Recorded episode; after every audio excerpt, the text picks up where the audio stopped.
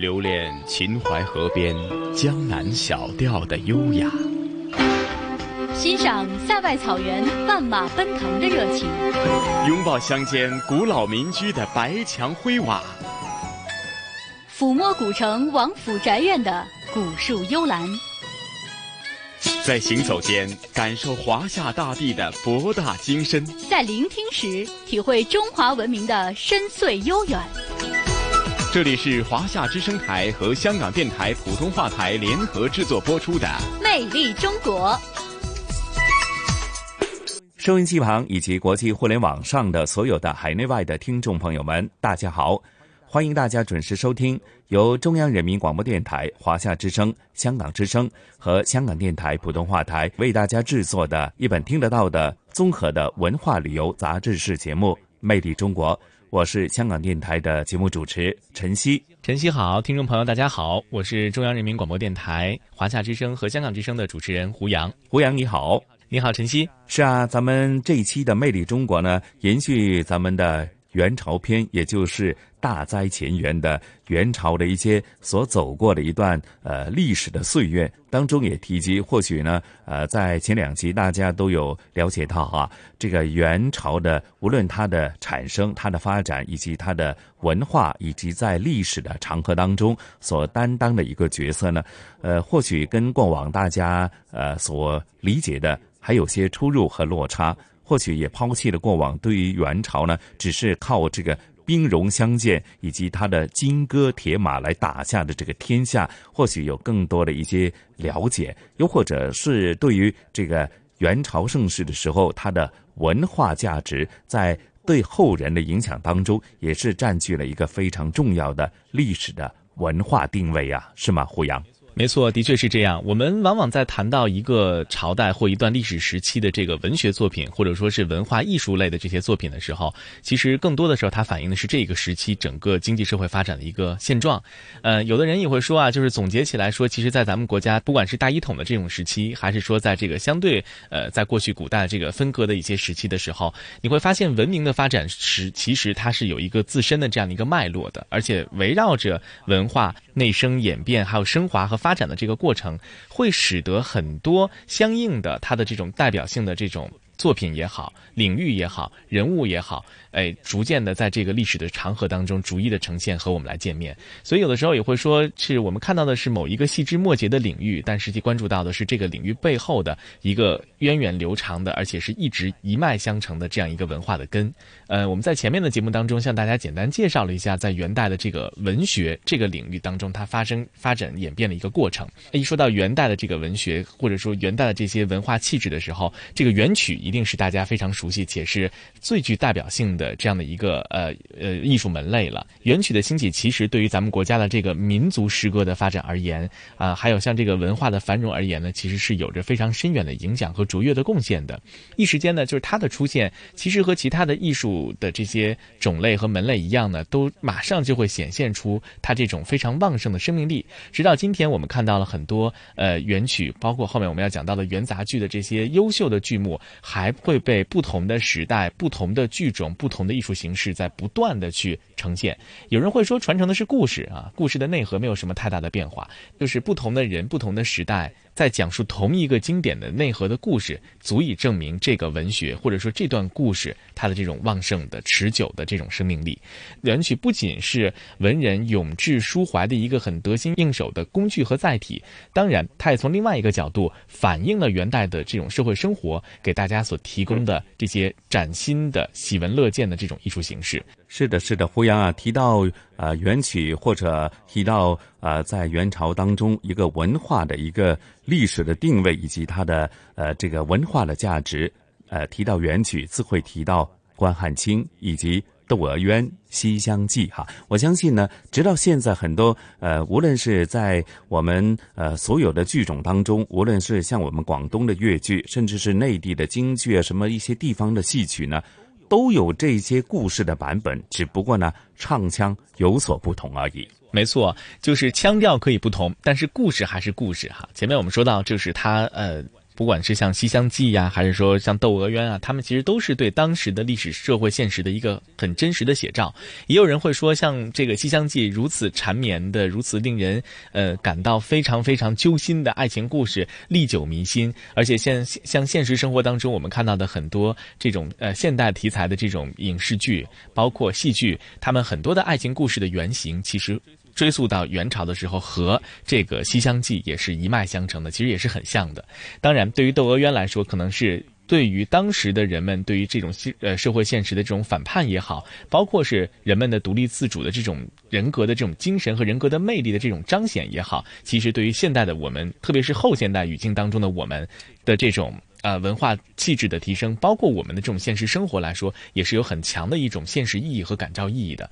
所以，有的人会说，文学其实是另外一种对于历史的反应，或者说是对于历史的一种呃延续。某种程度上说。此时此刻的我们去看当年的元曲，其实应该带着这样的一种历史的眼光去看，跳出文学的领域，去看到更多的它背后的这种文化也好，历史也好。所以今天的节目当中，我们要和大家着重分享的，就是在元曲当中非常具有代表性的这两部作品，一个就是《窦娥冤》，另外一个就是呃《西厢记》了。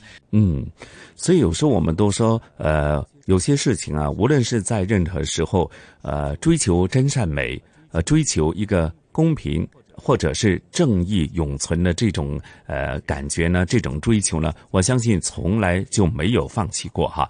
啊，说了这么多啊，咱们也事不宜迟，马上聆听这一集的呃大灾前缘，呃，让大家感受一下呃元曲的魅力以及它的一些历史氛围，好吗？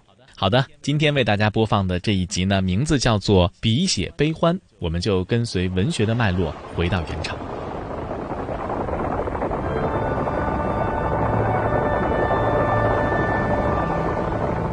他从草原而来，开创了中国历史上第一个北方草原游牧民族建立的统一王朝。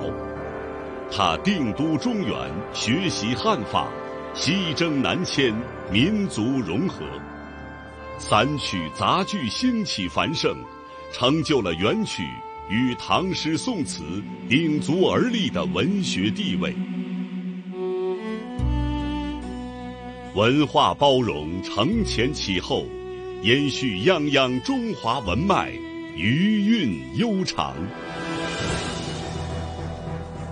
中华文化探源系列节目《大灾前缘》，今天播出第三集《笔写悲欢》。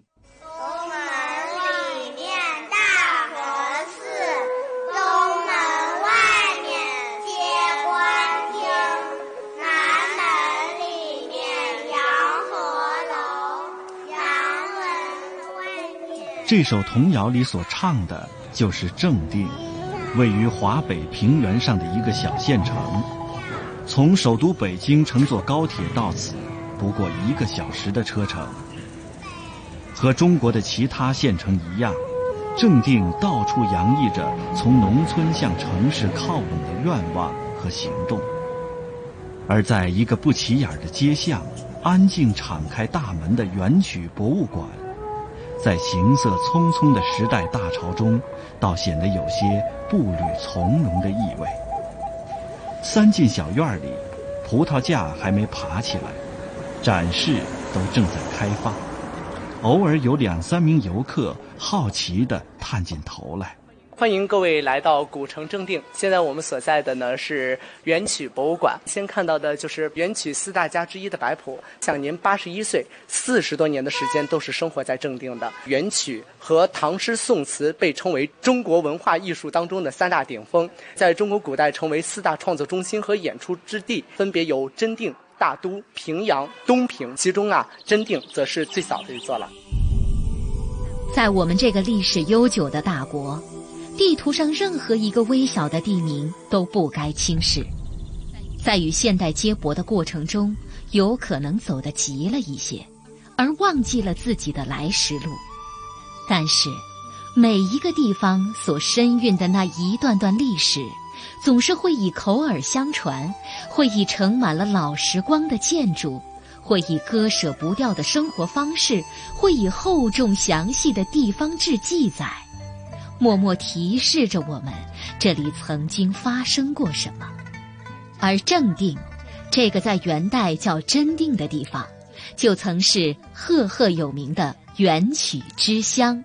河北省元曲专家梁勇，蒙古的军队先把金朝灭了之后，这地方是他的重要的根据地。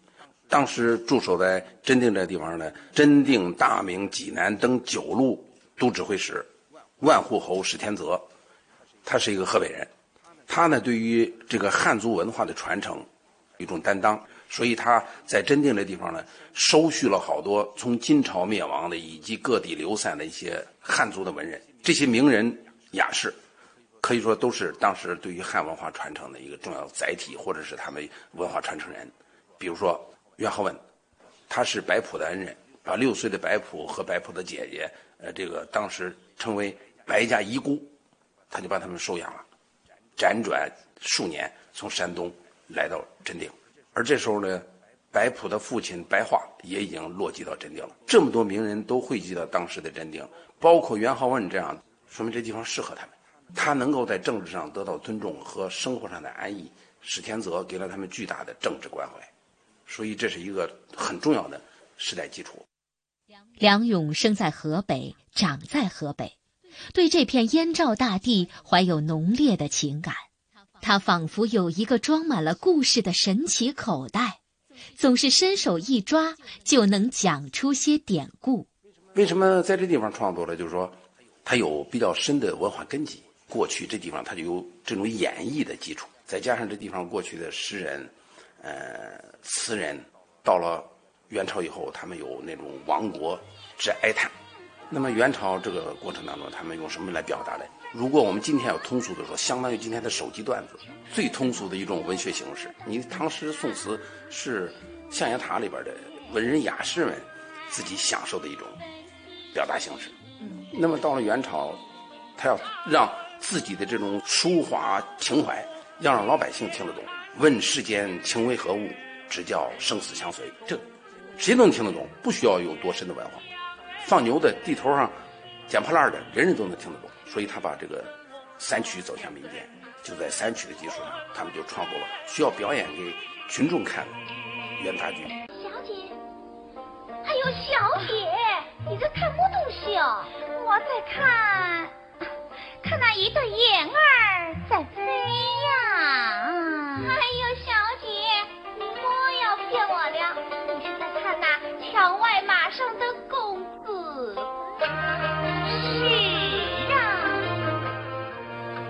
元杂剧指的是元代盛行的北曲杂剧，是在金院本基础上以及诸宫调的影响下，融合各种表演艺术而发展起来的一种完整的戏曲形式。是一种综合性的舞台艺术，有着成熟的文学剧本。在中国文学史上，唐诗、宋词、元曲并列，而元曲则包括杂剧与散曲。中国文学在经历了高居庙堂之上的庄严肃穆与市井的浅吟低唱之后，到了元代，更加世俗的红尘气息扑面而来，创作。不再远离人间，尘世的苦痛与欢欣，以观者感同身受的内容和喜闻乐见的形式，飞出了创作者的书房，奔向了芸芸众生之中。中国戏曲学院原院长周玉德，元杂剧的这个主流样式啊，是四折一楔子。所谓四折一楔子，就是由正末或者是正旦这两行角色啊。唱悲曲四大套，四大套悲曲，讲完一一个完整的故事，这就是他的这个主流样式。你现在我们看着有留下来的一百六十多个剧本，几乎每一本戏都是这样的四折，四折不够的话再加个鞋子。而唱曲子的只有正末和正旦这两行角色，其他的行当的人物上场下场再上场都不唱曲子。这是个非常独特的一种艺术样式。中华文化探源系列节目《大灾前缘》正在播出。他这个墓，这是原来一四年时候重修的这个墓，重新又做了封土。位于河北省安国市的关汉卿墓，一如他的戏剧作品，孤傲而朴实。来此凭吊的人们都知道，这里安眠着一个伟大的灵魂。这条路是新修的一条路，方便人们过来游览拜谒这个关汉卿。那这儿平常来的人多吗？平常来的人也不少，嗯，就是些民间团体过来。问题他具体的生卒年月也不太清楚，哦，也没有说定期哪天有人过来。反正到那个清明节的时候，每年教育上都组织当地的小学、中学过来扫墓啊，这个是每年都有的。而这些拜谒者中，就有河北大学艺术学院教授谢美生，他同时也是河北大学关汉卿研究会的名誉会长。关汉卿是世界和平理事会把他列为的世界文化名人，在一九五八年命名的。他的著作在一八二一年就被翻译到英国，相继翻译到美国、法国、德国、日本。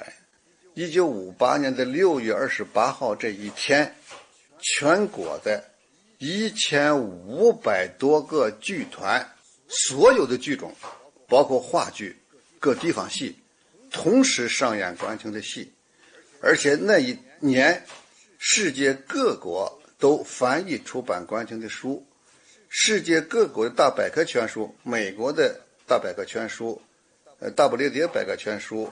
法国的百科全书、日本百科全书对关汉卿的评价相当高，都是依然用什么伟大的、呃著名的这类的词来形容他。在距离今天大约八百年的时代里，这个曾经做过医者的戏剧家，用自己的笔在描摹着那个时代，也以笔作为自己的刀枪，伸张着理应如此的人间正义。时辰已到。走。《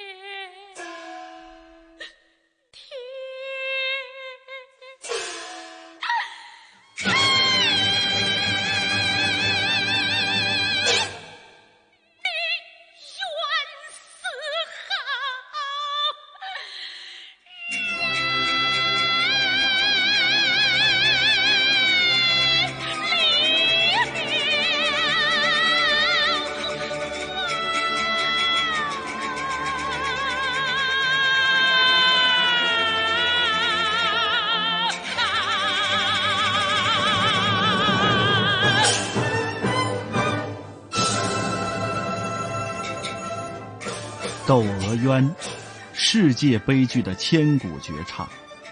关汉卿将痛击人心的悲怆写入了人物的命运。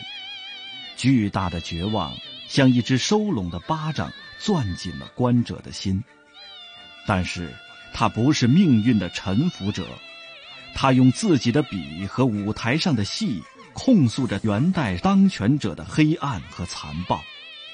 这种沉郁而厚重的悲剧力量传承到今天，依然不减分毫，能够让人透过窦娥，真切地触摸到那个时代的生活图景。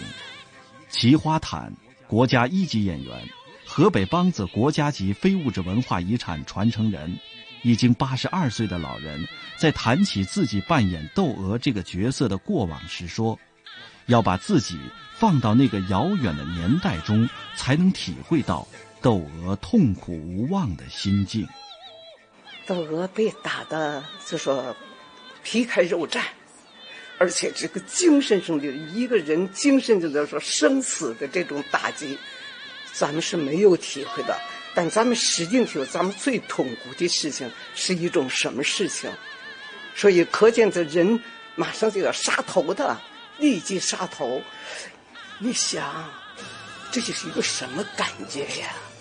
这是个关汉卿的原著，骂天、骂地、骂神、骂鬼，甚至到发展成三种誓愿，那就是，呃，就不顾一切了，甚至他这一种叫喊的不是斗鹅，他是代表当时那个社会的所有那个阶层人的心声。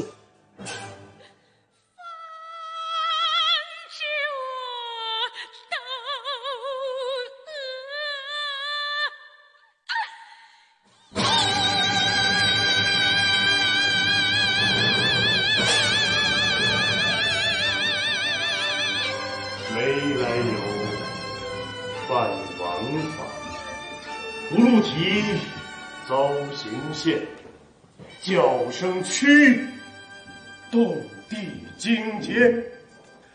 我将天地合埋呀！天哪！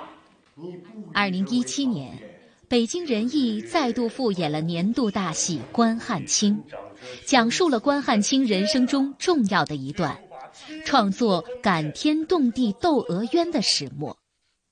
演员王斑扮演关汉卿。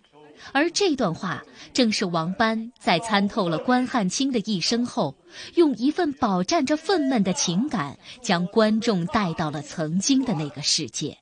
河北大学艺术学院教授谢美生，他的戏创作大概分四类：一个是悲剧，就是以窦娥冤为代表悲剧，大量的控诉民众的生活和官府的贪赃枉法；第二类是喜剧。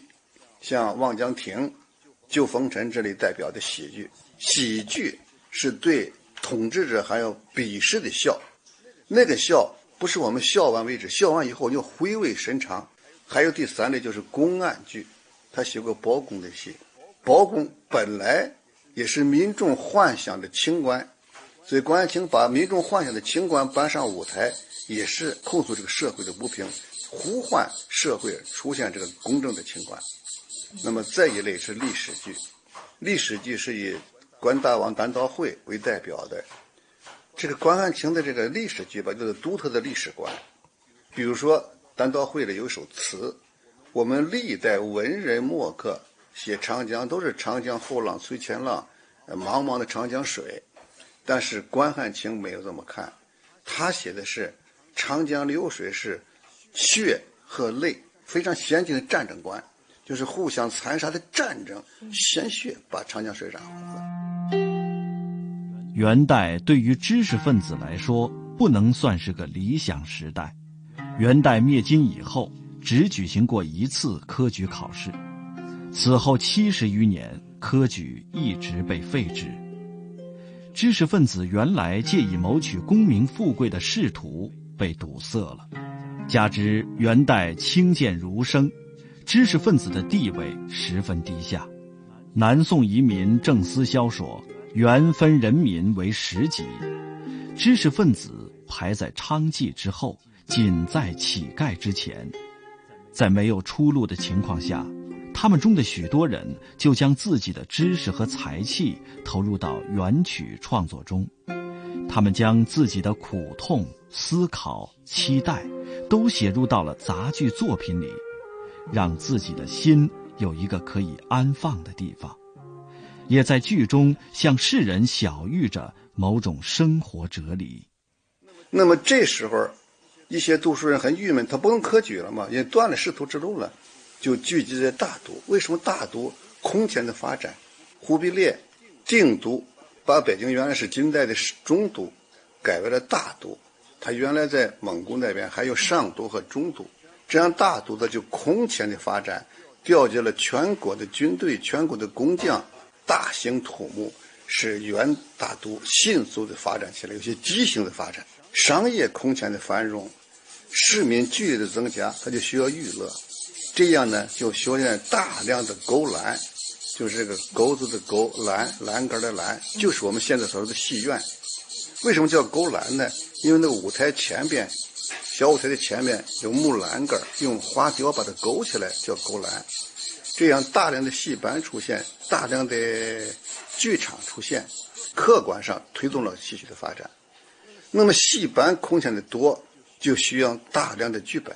这样一些读书人就聚在大都，成立了各种书会。书会是一种编剧的组织叫书会，编写剧本供给元杂剧演。谢美生自己也是剧作家，获奖颇丰。对于剧本创作，他也是体会很深。同行惺惺相惜，他说王实甫是个了不得的作家。在前辈的基础上，他大胆革新元杂剧四折一蝎子的固有格式，用一身才华和一腔浓情，写出了天下夺魁的《西厢记》。有情人呐！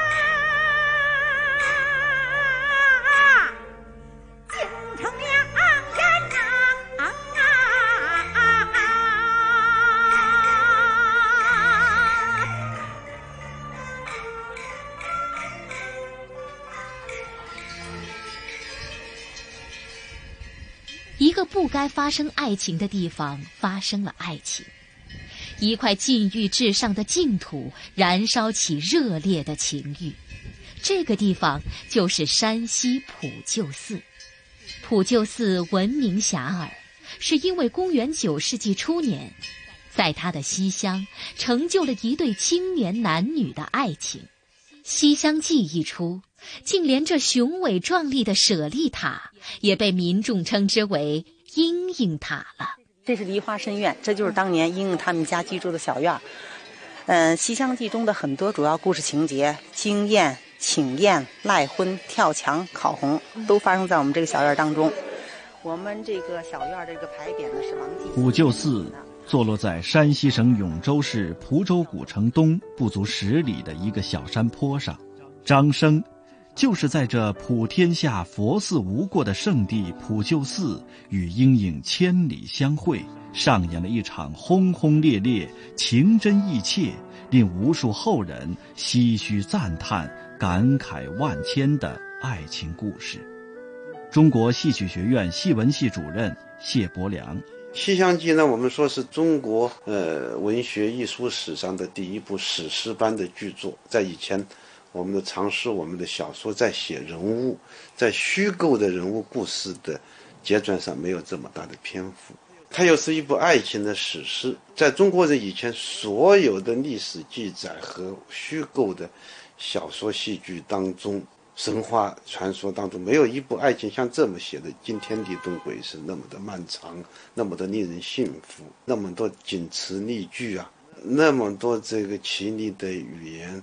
啊，都是为他们的爱情、为他们的青春啊、为他们美好的理想和憧憬来做铺垫的。在这之前，没有这一部史诗般的作品来书写中国人的爱情。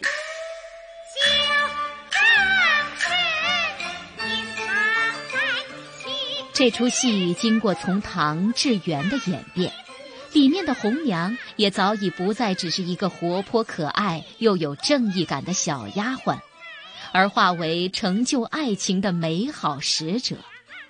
作为一部戏曲名著，《西厢记》对同时代，特别是后代的戏曲小说创作产生了巨大的影响。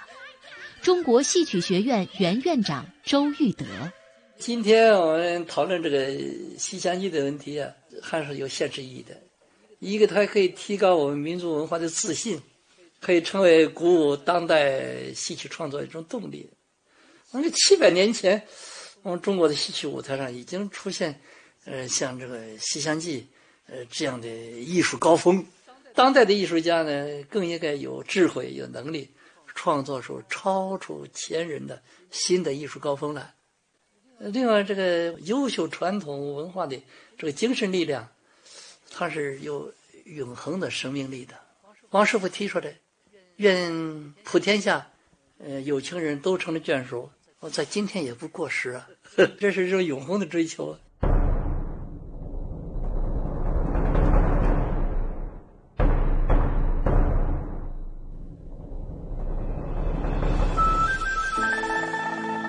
我国古代戏曲在经历了漫长的历史进程之后，在元代迎来了成熟与繁盛。杂剧在元代全面勃兴，无论是作品数量、艺术成就，还是从作家、演员的人数来看，都是空前的。在元代不到百年的时间里，出现了许多杰出的杂剧作家和大量的杂剧作品。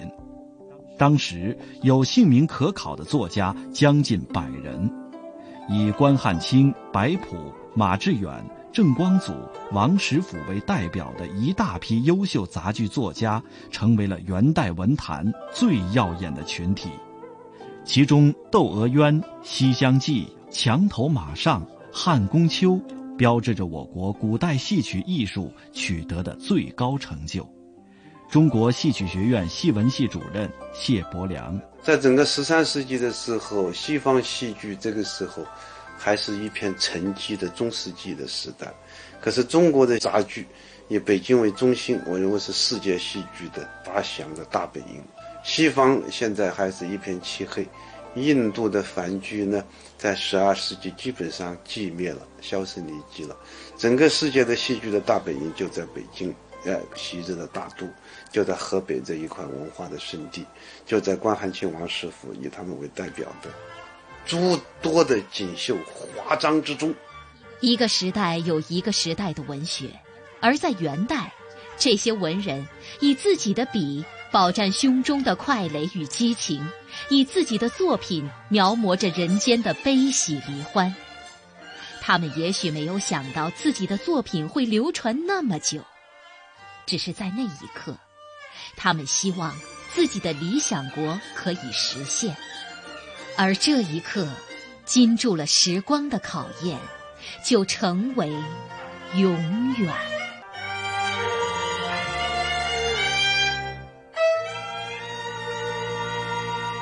聆听东方神韵，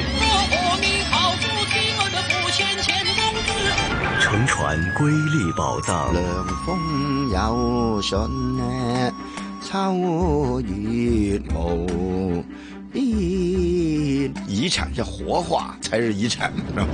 穿越古今，感悟人文，魅力中国。每个星期天中午十二点，香港电台普通话台，让魅力更美丽。收音机旁以及国际互联网上的听众朋友，大家好！您现在正在收听的是由中央人民广播电台、华夏之声、香港之声和香港电台普通话台为您联合制作播出的《魅力中国》节目。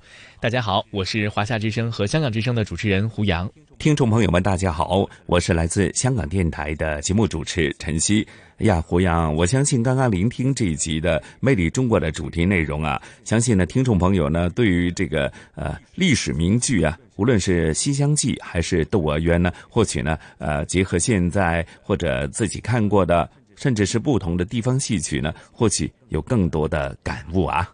没错，有人会说文学其实很大的程度上面是特别能够打动人的哈。相对而言，它的这种感性的这种表达方式，会使得人能够在最短的时间里面进入到相应的情境里面。我们今天在前面给大家特别提提供的这两个代表作，一个是《窦娥冤》，另外一个是呃《西厢记》。这两部作品最大的一个特点，就是在文学的这个创作过程当中，将浪漫主义的这种手法和现实主义的题材做了一个很好的融合。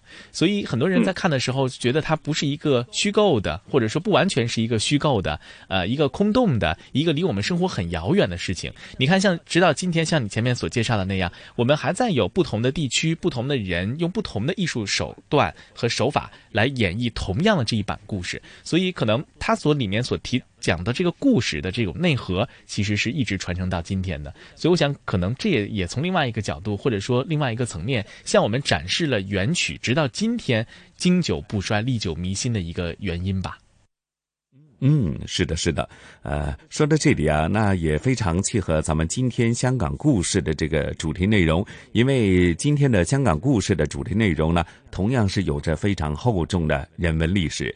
那同时，雨波和嘉宾主持来自中国旅游出版社的副总编辑一哥陈一年呢，和大家呃到香港海事博物馆去走一走、逛一逛，哈，可以呃通过这个博物馆呢，可以展现出呢呃。香港从一个小渔村发展到时下的这个呃闪光耀眼的东方之珠，其实，在航运历史当中，呃，是占了一个非常重要的一个发展史，并且说，在航运呢，在香港发展过程当中所扮演的角色，那我相信可能大家一定会更有深入的一个了解。那这个香港海事博物馆呢，从呃零五年在赤柱的赤柱广场的美丽楼开放，直到后来搬到从二零一三年就搬到了中环的八号码头。这个工程完成以后呢，就再度的开放哈。看这个香港海事博物馆，你会看到呢，呃，整个。呃，是航运的发展史。与此同时，折射出的是香港整体社会的一个发展史。甚至说，从航运史的过程当中，你从中可以看到呢，呃，不同的经济的体系，不同的经济的支柱呢，会反映出在不同时候呢，经济整体的一个发展的态势，甚至是呃社会民生各方面的一些具体的一些发展。那。到底情况是怎样的？又会给大家怎样带来一些启示呢？那接着下来的节目时间，就聆听咱们这一期的香港故事，好吧？好的，接下来咱们就到香港的海事博物馆去看一看。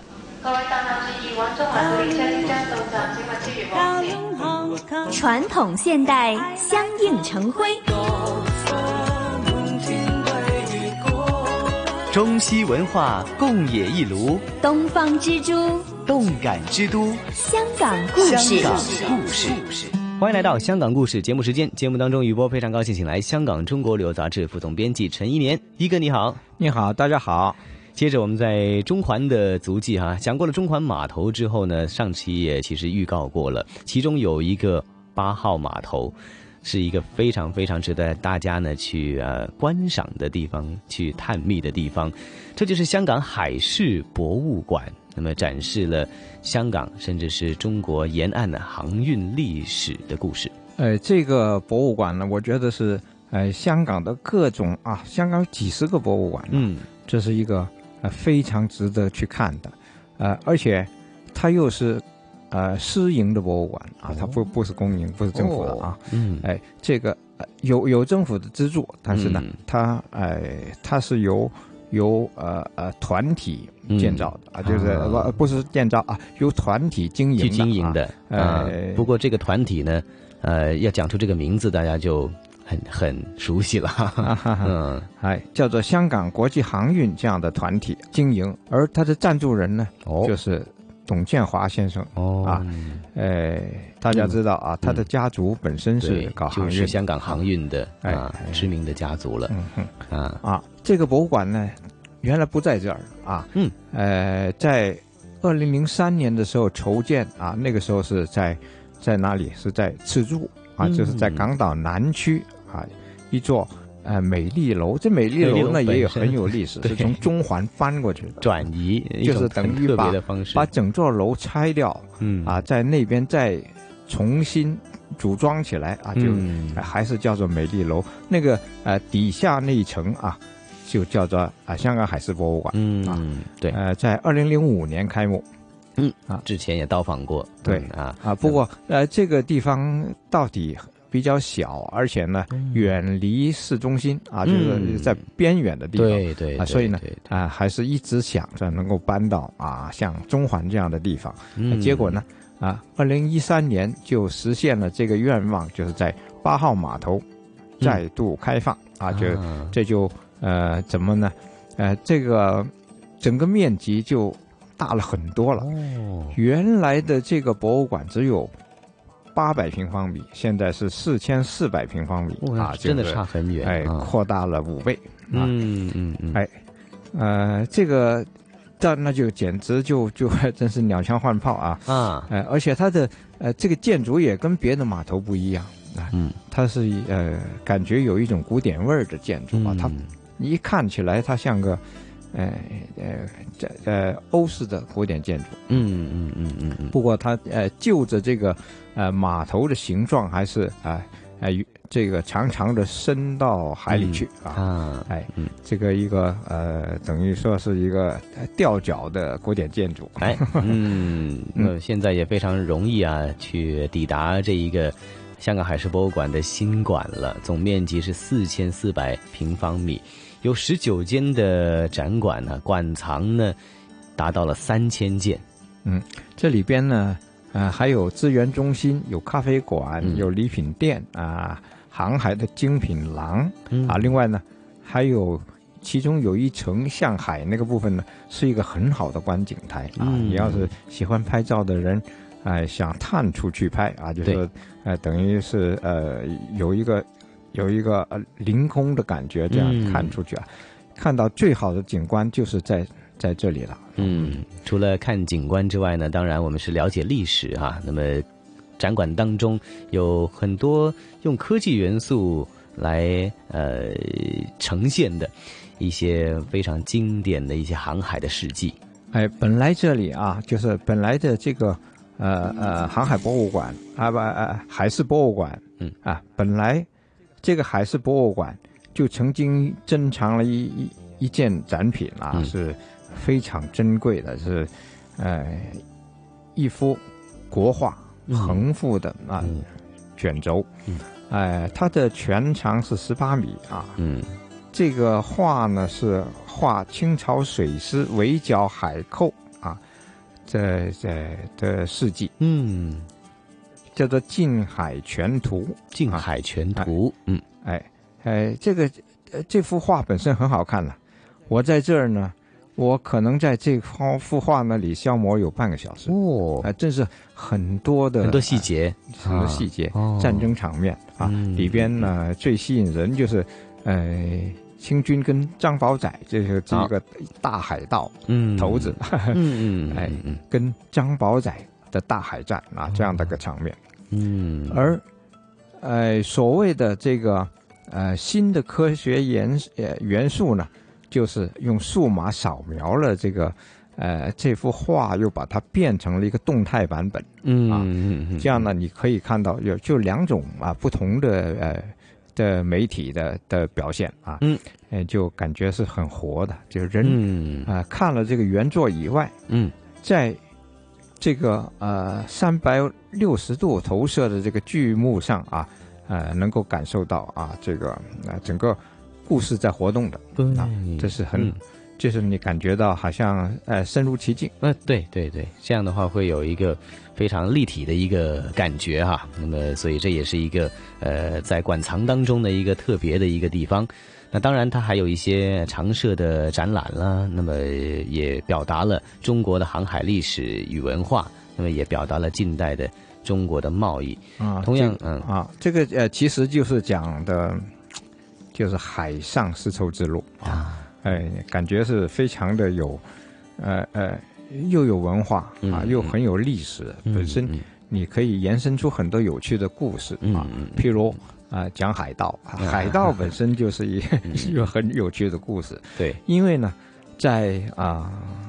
珠江口这个海域啊，嗯嗯嗯。啊，曾经出现过很有名的海盗，哎，他的实力也非常的高，可以达到啊最盛的时候达到两千艘船。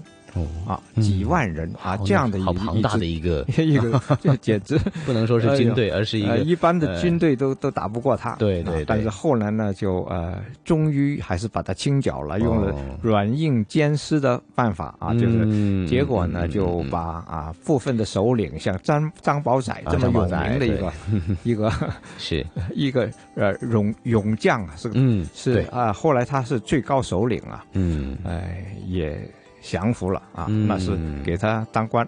OK 这样呢，呃，基本上就啊、呃消除了这个呃可以说是海患啊啊啊，嗯，呃，这个故事本身就很值得啊、很值得了解一下啊，是。还有也延伸到了现代的海寇啊，嗯。现代的海盗对。海盗啊，嗯。因为直到现在啊。在呃世界海洋上还是有不少的海盗危害啊，对，哎，所以这个在这儿看这个故事都觉得很有意思啊。嗯嗯，另外啊、呃还有造船史啊，嗯。哎、正好我也看到，呃，有一艘船啊，呃，叫做大来号的，那是我的呃亲戚的家族的呃造出来的。哦啊、这个我、我又特别感兴趣啊。嗯。里边你可以看到啊，呃，香港从啊、从无到有，嗯。啊、从呃小到大啊，嗯。一直到啊，可能够啊呃维修很先进、很高级的啊、很很巨型的这个船，嗯，哎，呃，另外呢，海港的发展史这里也体现的很充分，是，哎，呃，很有意思。嗯，当然还有一些代表人物的一些专题展厅了，当然它有的时候也会有一些专题的展览了，那么也非常值得大家哈，那么喜爱呃博物馆或者是对嗯香港的航海历史啊有有兴趣的朋友呢，也可以到来这里。来参观一下这个地方，经过了重新的建设哈，那么扩大了之后，如果你之前去过美丽楼的香港海事博物馆，就更啊，就是应该，呃，用一些时间，花一些时间来看一看新旧的一个对比了哈。那么这一集香港故事，非常感谢一哥来介绍香港位于中环八号码头的香港海事博物馆。